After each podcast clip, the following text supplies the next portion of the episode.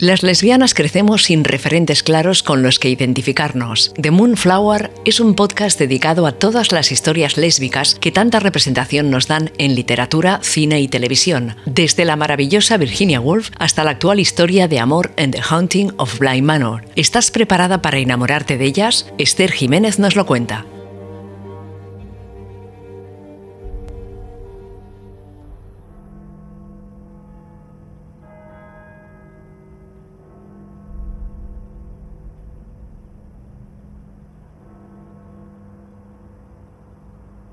Buenos días, buenas tardes, buenas noches. ¿Qué tal estáis? Seguro que genial.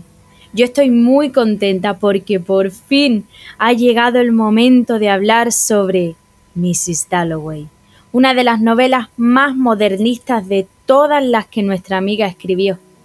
Este libro fue el primero que me leí de Virginia y creo que por eso le tengo tanto cariño.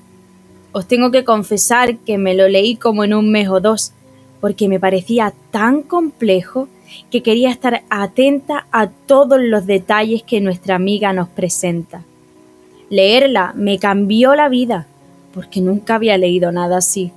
Así que muchas gracias, Virginia. Bueno, pues vamos a adentrarnos en el maravilloso mundo de Mrs. Dalloway. Este libro se publica en 1925 y es considerado una de las obras más modernistas de Woolf. ¿Os acordáis por qué? Yo lo repito. Porque no hay tiempo lineal. La acción se desarrolla en un solo día y las mentes de nuestros personajes protagonistas viajan al pasado constantemente. Hay un enfoque en las mentes de los personajes en lugar de la acción, el stream of consciousness. Y hay diversos puntos de vista. En fin, Virginia nos presenta un libro sin acción, sobre gente normal, en un día normal. Os voy a contar un poquito la trama. Nuestra historia tiene lugar en un solo día en junio de 1923 en Londres. Hay que tener en cuenta el contexto de posguerra en Inglaterra.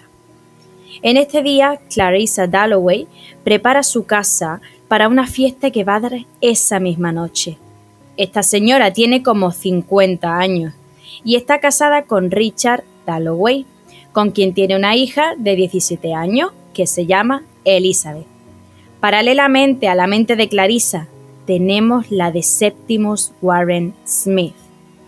Para cambiar de mente entre ambos personajes, Wolf usa constantemente las campanadas del Big Ben de Londres esta técnica me parece fascinante, ya que nos permite tener una transición muy cinematográfica entre ambas mentes y percibir lo que está pasando con nuestro oído.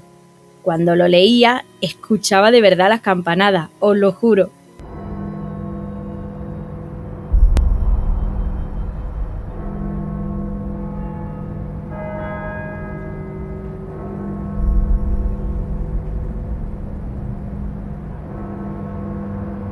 Os voy a leer un fragmento para que podáis apreciarlo.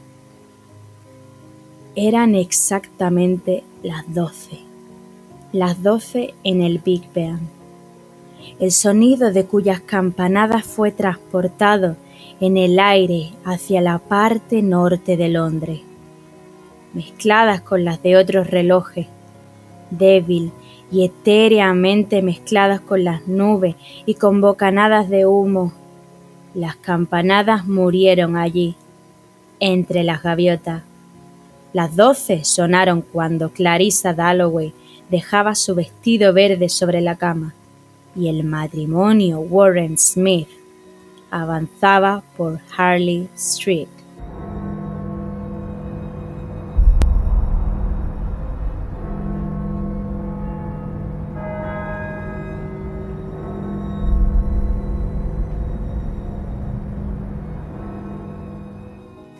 Estos dos personajes pues nunca se encuentran ni se conocen, pero sus mentes están conectadas, como ya hemos mencionado anteriormente. Septimus es un superviviente de la Primera Guerra Mundial que sufre, evidentemente, síndrome de estrés postraumático. Os lo explico. Este síndrome es una enfermedad mental causada por una situación traumática. En el caso de nuestro amigo, la guerra y la muerte de su mejor amigo. Este chico se pasa el tiempo intentándose suicidar porque está obsesionado con los recuerdos de la guerra y de la muerte de su amigo Evans. La amistad de Evans y Séptimos me parece un poco gay, porque lo único que piensa Séptimo es en él. Lógicamente, como este libro tiene muchos puntos de vista y no hay una sola interpretación, uno puede pensar lo que quiera, ¿verdad? Bueno, volviendo a Clarissa, que es la que nos interesa. Nuestra amiga se lleva todo el día reviviendo su pasado a través de flashbacks que le vienen a la cabeza sobre su vida de joven en Burton. Además, su antiguo amigo Peter Walsh la visita.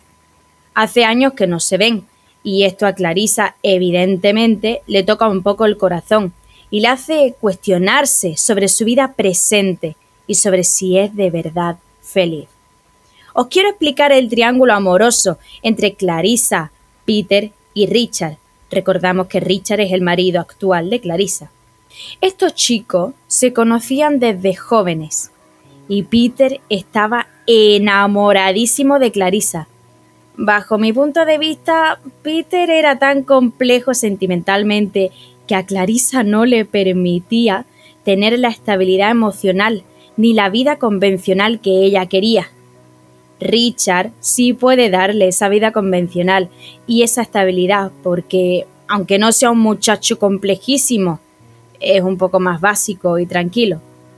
Yo creo que estas dos figuras representan el conflicto interior en Clarissa entre ser convencional y estable o ser complejísima e ir contra todo.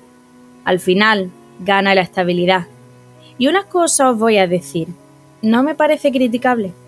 Creo que lo que tenemos que hacer en esta vida es lo que realmente nos dice el corazón. Sin embargo, me falta una pequeña información que daros. En ese grupito de tres había un personaje más. Este personaje se llama Sally Seton. Y vosotros diréis, ¿y esta chica por qué es importante? Porque es la persona de la que realmente Clarissa estaba enamorada de joven pero ni siquiera se planteó nada porque ya sabéis que en esa época era un poco difícil. En este día de junio de 1923, nuestra amiga recuerda el beso que se dio con Sally cuando eran jóvenes y nos acepta que fue el momento más feliz de su vida. Me encanta Virginia, porque nos suelta esto en plena primera mitad del siglo XX y se queda tan pancha. La pena es que ambas al casarse se separan y no se vuelven a ver hasta la magnífica fiesta de Clarissa. En ese momento, Clarissa ve a una Sally totalmente cambiada. Ahora es una mujer casada, con hijos. Podemos recuperar un poco la esperanza, ya que en la película Las Horas vemos a una Clarissa Dalloway que sí eligió casarse con Sally. La semana que viene hablaremos sobre esto. Os voy a leer ahora unos fragmentos en el que nuestra amiga nos habla sobre estos preciosos momentos que compartió con su amiga. Pero esta cuestión de amar, pensó guardando la chaqueta, este enamorarse de mujeres, por ejemplo Sally Seton, su relación en los viejos tiempos con Sally Seton, ¿acaso no había sido amor, a fin de cuentas? pero en el curso de la velada no pudo apartar la vista de Sally. Era una extraordinaria belleza, la clase de belleza que más admiraba Clarissa, morena, ojos grandes, con aquel aire que, por no tenerlo ella, siempre envidiaba, una especie de abandono, cual si fuera capaz de decir cualquier cosa, de hacer cualquier cosa, un aire mucho más frecuente en las extranjeras que en las inglesas. La fuerza de Sally, sus dones, su personalidad eran pasmosas. Por ejemplo, estaba lo que hacía con las flores. En Burton siempre tenía pequeños y rígidos jarrones a lo largo de la mesa. Pues Sally salió, cogió malva, dalias, todo género de flores que jamás habían sido vistas juntas. Entonces, se produjo el momento más exquisito de la vida de Clarisa. Al pasar junto a una hornacina de piedra con flores, Sally se detuvo, cogió una flor, besó a Clarisa en los labios. Fue como si el mundo entero se pusiera cabeza abajo. Qué relación tan bonita, ¿verdad? Una lástima que fuesen interrumpidas constantemente por Peter, Richard y demás. Menos mal que los tiempos van cambiando a mejor, ¿verdad? Por otra parte, me gustaría nombraros un símbolo que está siempre presente en la novela, las flores. ¿Os acordáis cuando os contaba con la película Vita en Virginia que éstas tienen su primera conversación de verdad rodeadas de flores? Pues esta novela empieza literalmente con flores. La señora Dalloway dijo que ella misma compraría las flores. Así empieza. Yo creo que las flores son un símbolo de todo lo que representa este libro en un día. La celebración, la vida, el amor, la amistad, el romance e incluso la muerte. De hecho, creo que también representa la figura femenina, la fertilidad y belleza de esta. Hay muchísimos fragmentos cuando Clarisa piensa en Sally, en los que imaginamos a Sally alrededor de flores. A lo mejor, Clarisa representa esas flores que Sally coge y se lleva consigo. Quizás también toda esta celebración, vida, amor, amistad, romance y muerte nos muestra el alma de Clarisa, que está compuesto por todo esto y que, por tanto, tiene la naturaleza de una flor. Entonces, ¿por qué os recomiendo esta maravillosa novela? Porque en tan solo un día tendréis un viaje entre mente, entre pasado y presente, en la preciosa ciudad de Londres.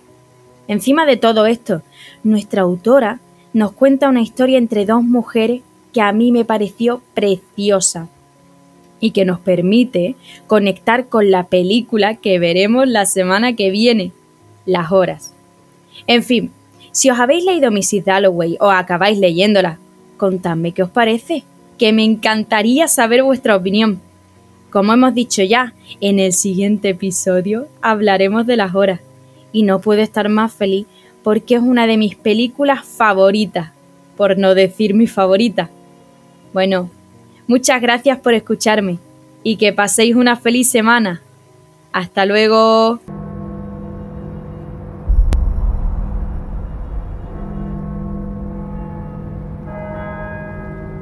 Las lesbianas crecemos sin referentes claros con los que identificarnos. The Moonflower es un podcast dedicado a todas las historias lésbicas que tanta representación nos dan en literatura, cine y televisión, desde la maravillosa Virginia Woolf hasta la actual historia de amor en The Haunting of Bly Manor. ¿Estás preparada para enamorarte de ellas? Esther Jiménez nos lo cuenta.